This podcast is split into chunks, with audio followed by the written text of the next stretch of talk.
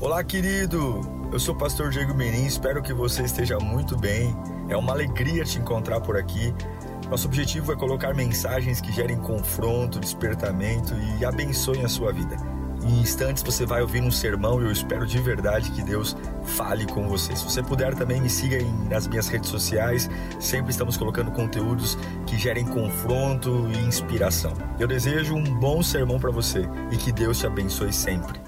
Vamos ouvir a palavra de Deus então. Eu quero que você abra sua Bíblia, por gentileza, eh, em Gênesis capítulo 25.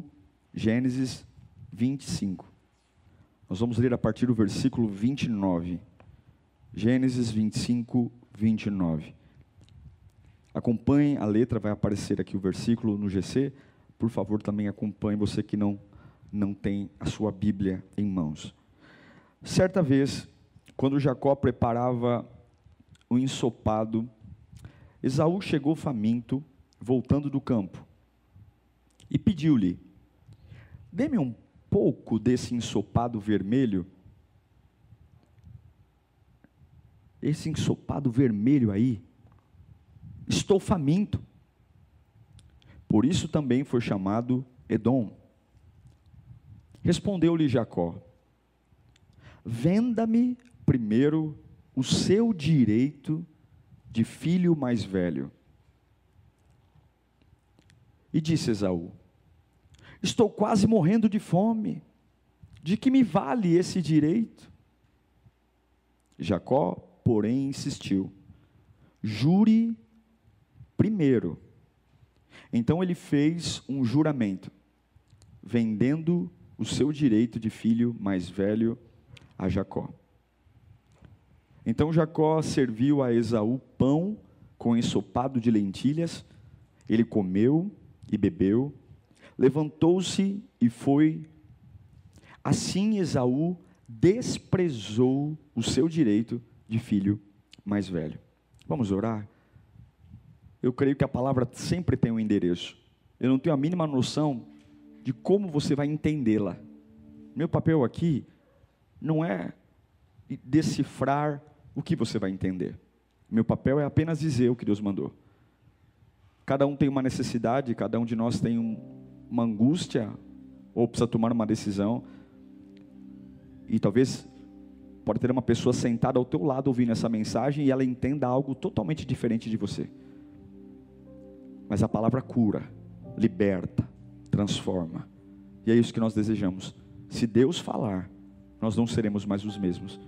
Senhor, que eu não atrapalhe o que o Senhor tem para dizer. Há pessoas que precisam muito de uma direção, pessoas que precisam muito ter a sua vida liberta. E a tua palavra diz que se nós conhecermos a verdade, a verdade nos libertará. E não há verdade maior do que a tua palavra. Tua palavra é doce, tua palavra é forte, tua palavra é eficaz para erguer um homem e uma mulher que deseja te ouvir. Em nome de Jesus. Amém. Eu quero falar com você sobre um homem chamado Esaú. E eu tenho me debruçado sobre Esaú nos últimos dias, estudado um pouco sobre a vida dele. E talvez você está me assistindo de um lugar e, e não foi criado na igreja, talvez o nome Esaú para você não seja tão familiar. Para nós é familiar ouvir Abraão, Isaac, Jacó. Esaú já é um nome menos comum. É, praticamente não se fala muito de Esaú quando comparado a Abraão, Isaac e Jacó. Poucas pregações sobre Esaú. A verdade é que Esaú é irmão gêmeo do seu irmão famoso, Jacó. Nasceram E Esaú, ele tinha uma característica, e todas as bênçãos que Jacó assumiu, se tornando um patriarca, essas bênçãos sempre eram de Esaú, ou sempre foram para ser de Esaú. Todos os direitos reservados a Abraão, que passaram de Abraão para Isaac, e de Isaac foi para Jacó, não deveria ter ido para Jacó, deveria ter ido para Esaú. Mas não foi isso que aconteceu. Esaú, ele não entrou na lista dos patriarcas. Esaú foi uma tragédia. Esaú deveria ser o herdeiro principal de Isaac, o braço direito do pai. Esaú deveria ser o grande gerador do povo judeu. Esaú deveria herdar todos os benefícios financeiros, porque Abraão era um homem muito rico. Abraão, eh, Esaú deveria herdar a autoridade espiritual patriarcal. Imagine você ser neto de Abraão, ser filho de Isaac. Esaú deveria ter o poder, direitos, toda a referência de intelectualidade. Veja, hoje, quando nós nos referimos a Deus, que é o nome que ele dá lá em Êxodo, ele fala: Eu sou Deus de Abraão, de Isaac de Jacó. Mas não era para ser Jacó, era para ser: Eu sou o Deus de Abraão, de Isaac e de Esaú. Mas o que é mais triste é ver uma pessoa que tem todo o direito perder tudo apenas porque estava com fome. Ele perdeu todo o direito, todas as bênçãos, só porque estava com fome.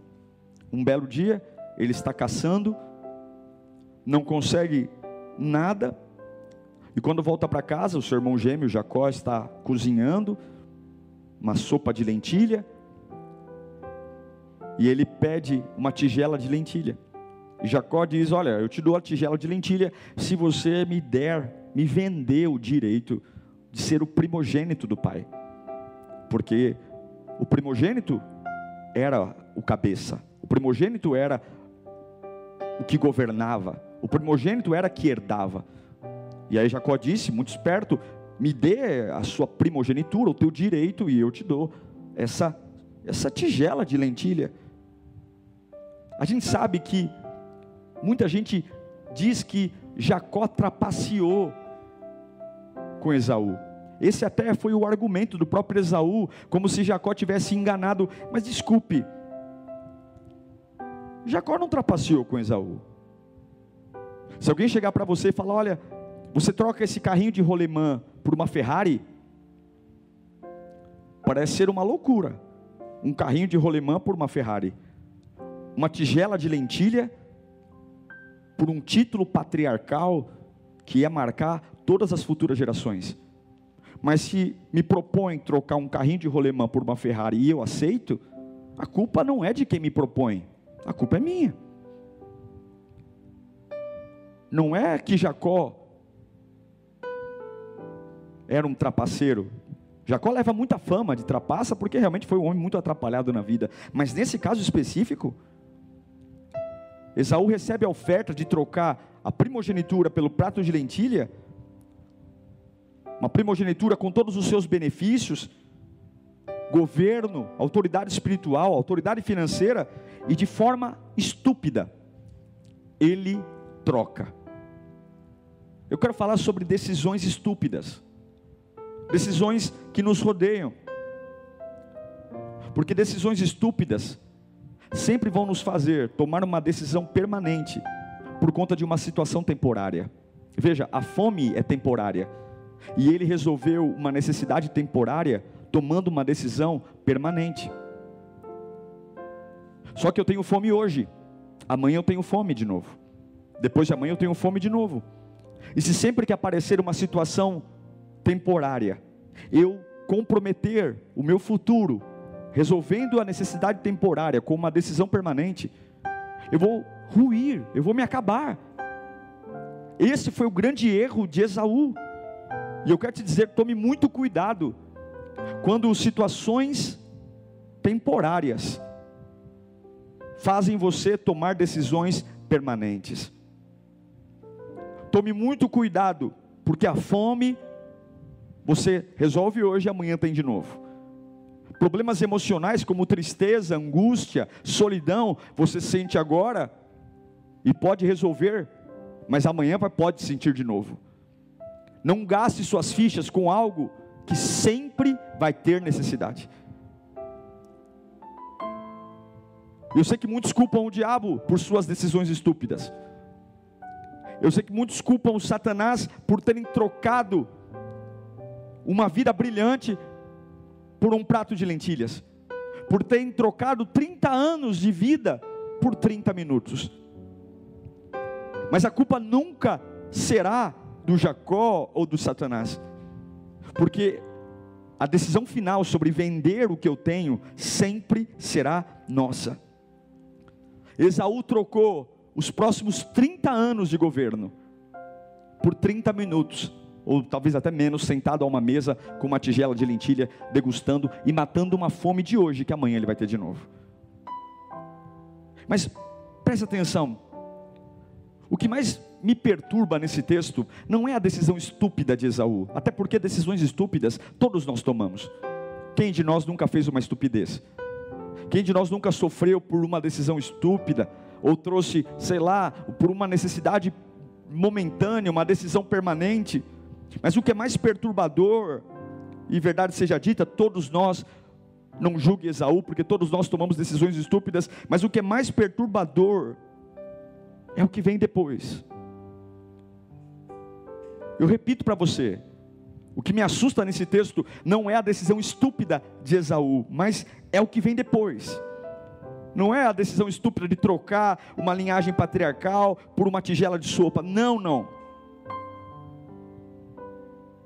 Muitas vezes, queridos, a gente é mais parecido com Esaú do que a gente imagina.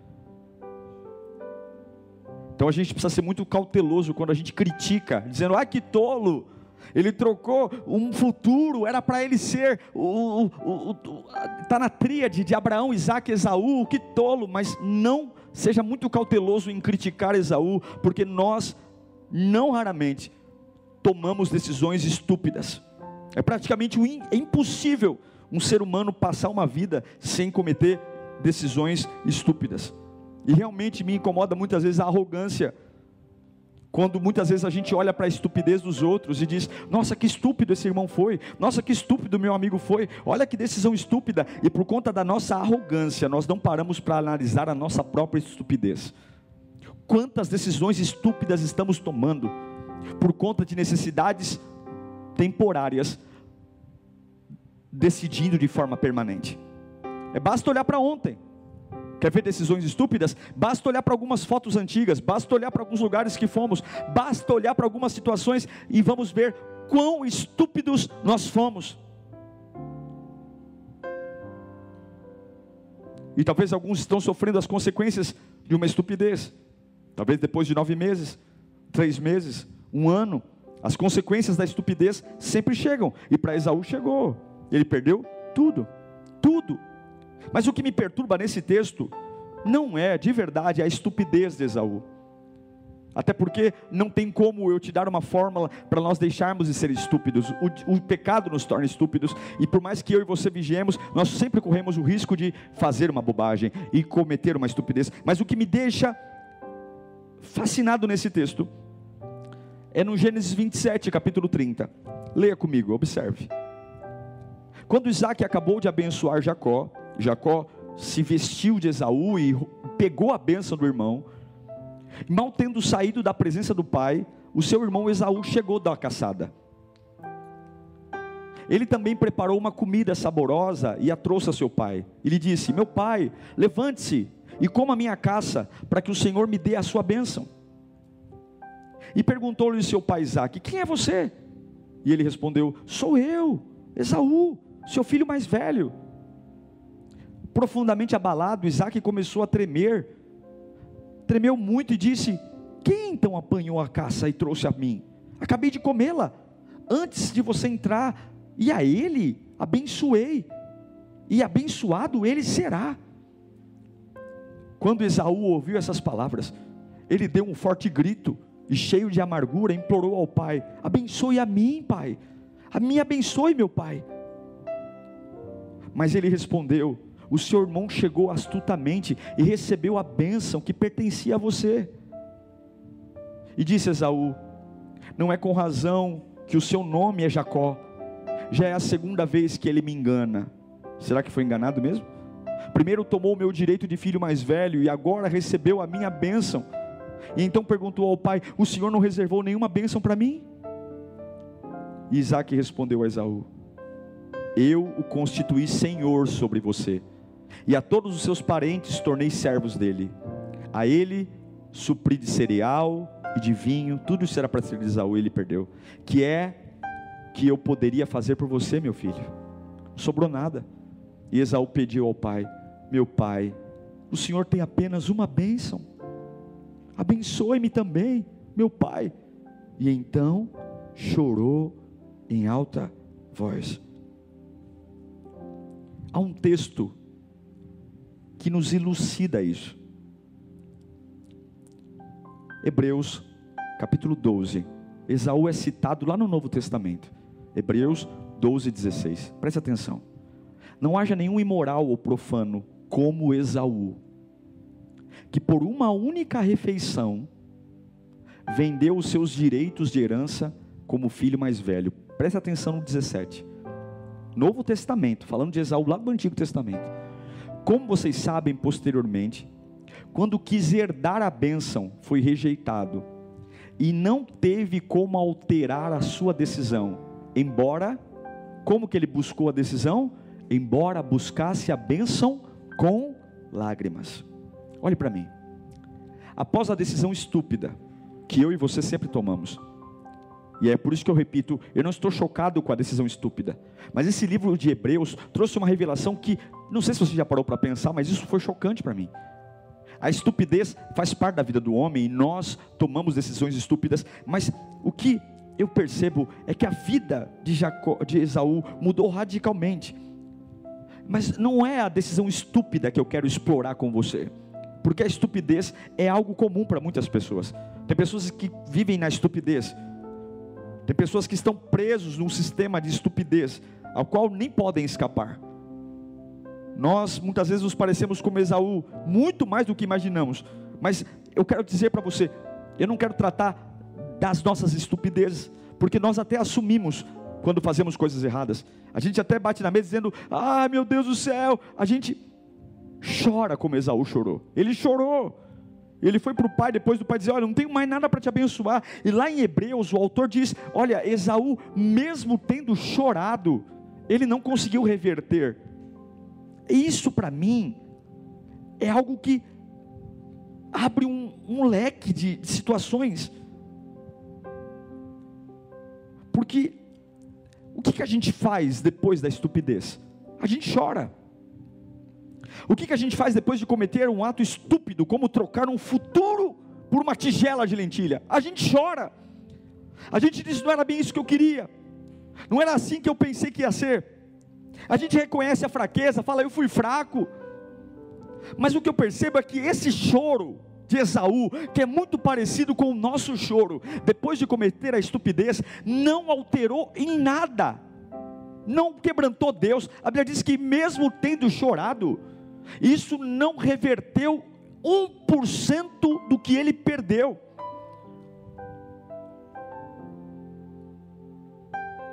Quantas pessoas presas num sistema de estupidez, quebram a cara e choram, quebram a cara e choram e não saem disso.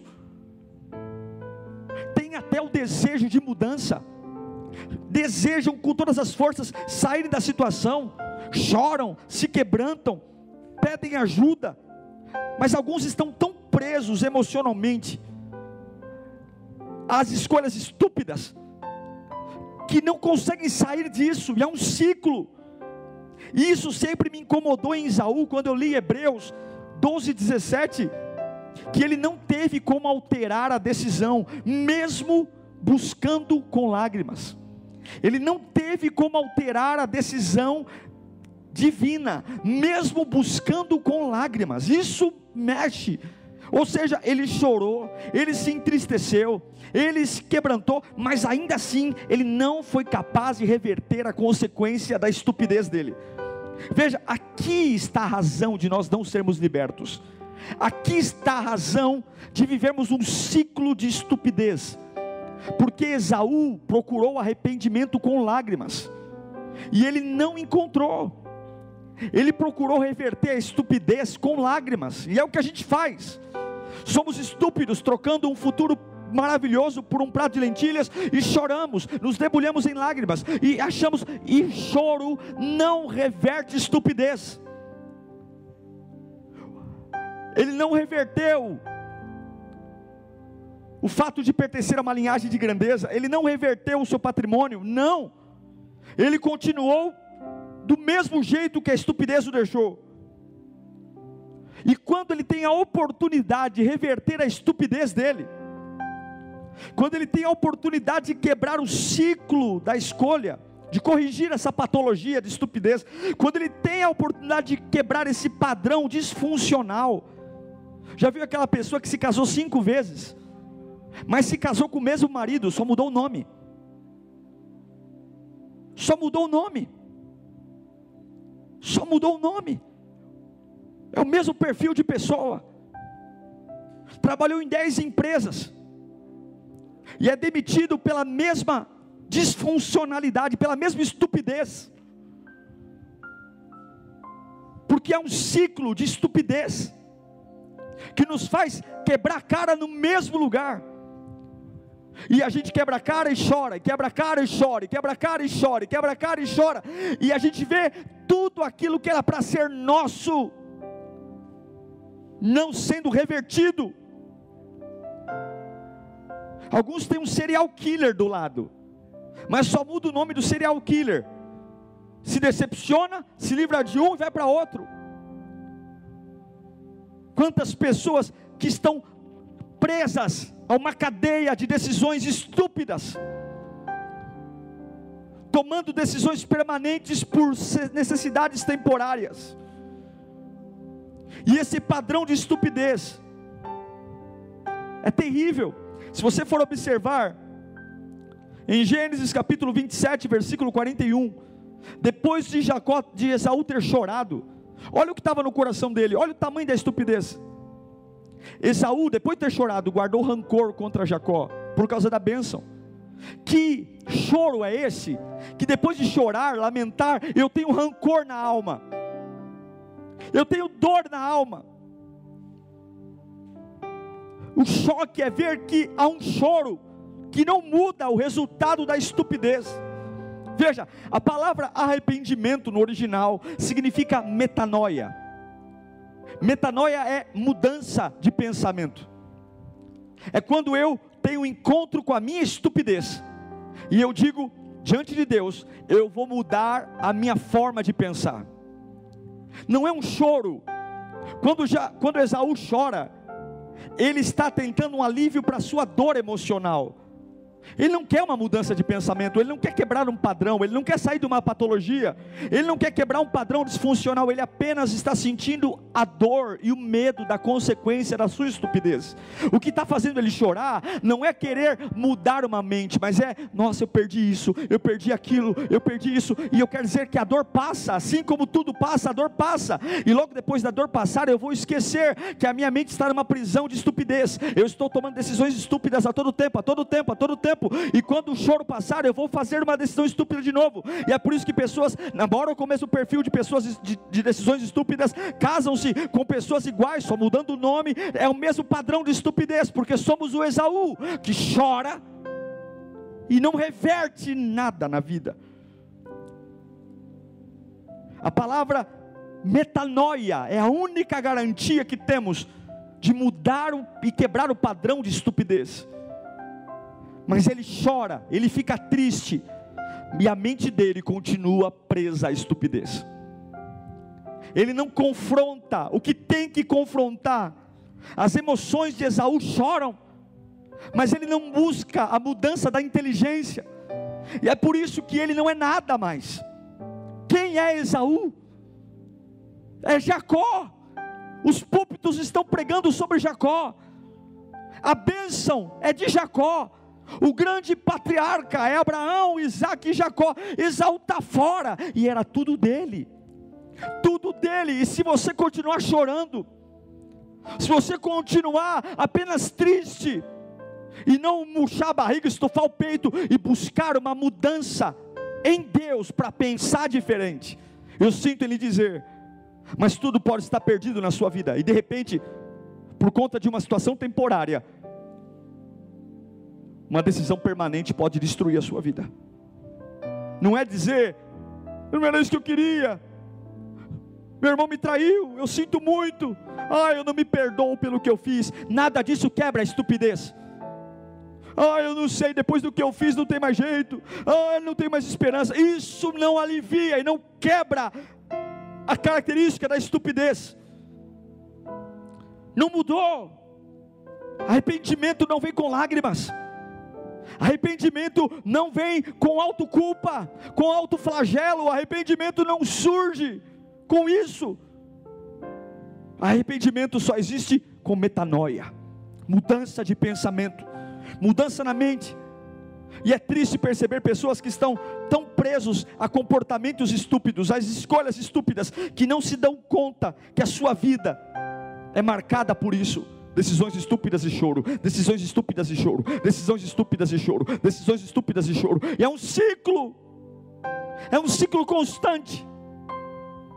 E quando pensa em, em ser feliz, sempre é a estupidez. Enquanto tomamos decisões estúpidas e choramos, tudo que Deus tem para nós, em nosso redor, futuro, vai embora e a gente fica com uma tigela de lentilha. E sabe o que é a tigela de lentilha? É o que vai fazer você sentir um pouquinho melhor agora. E essa mesma fome vai estar amanhã.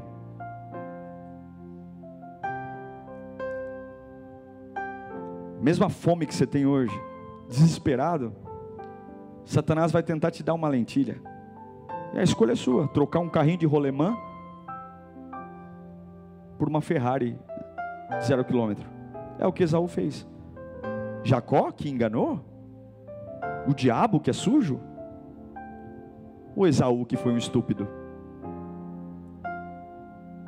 Um estúpido que viveu uma vida presa na estupidez, porque as suas lágrimas choravam pelo que ele perdeu e não choravam para mudar sua mente.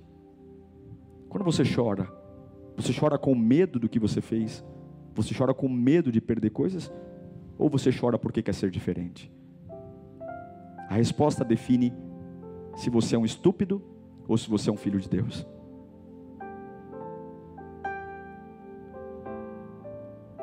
O que você faz quando algo dá errado? Você quer ser entendido, compreendido? A vida de Isaú não mudou com choro.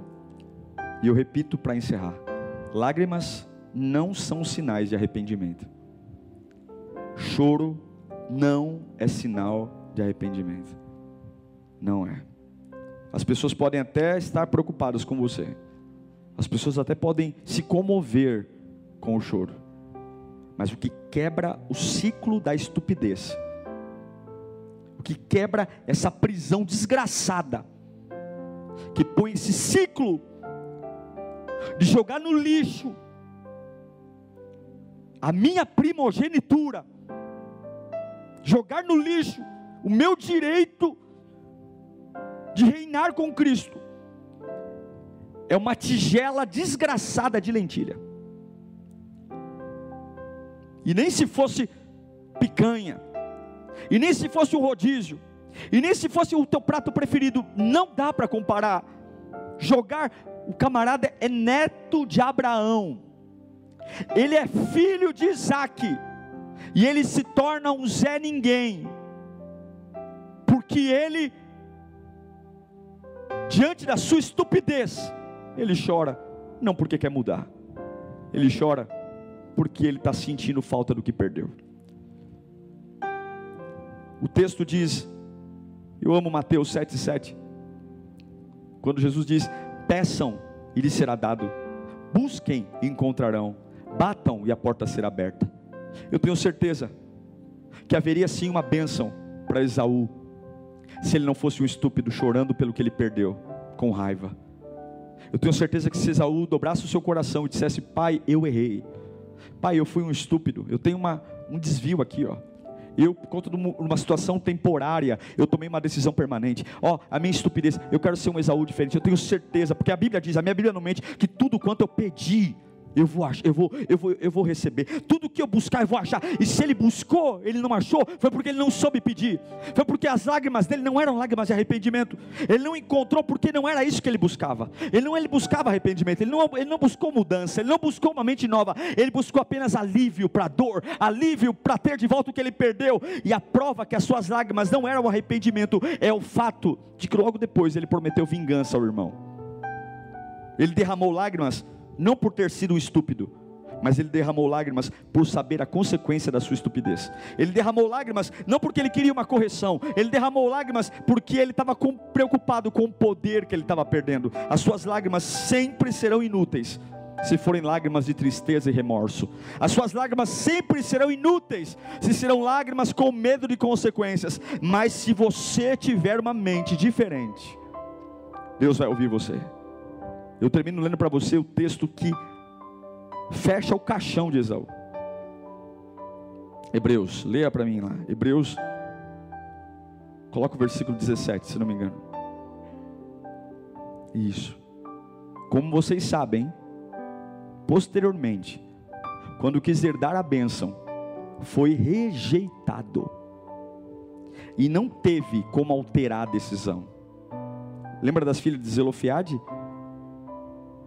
Que a lei de Moisés dizia que mulheres não poderiam ter herança, e elas vão para o deserto, mesmo sabendo que a lei não poderia dar a elas o direito de herança, e elas vão falar com Moisés, e por conta delas Deus altera a lei?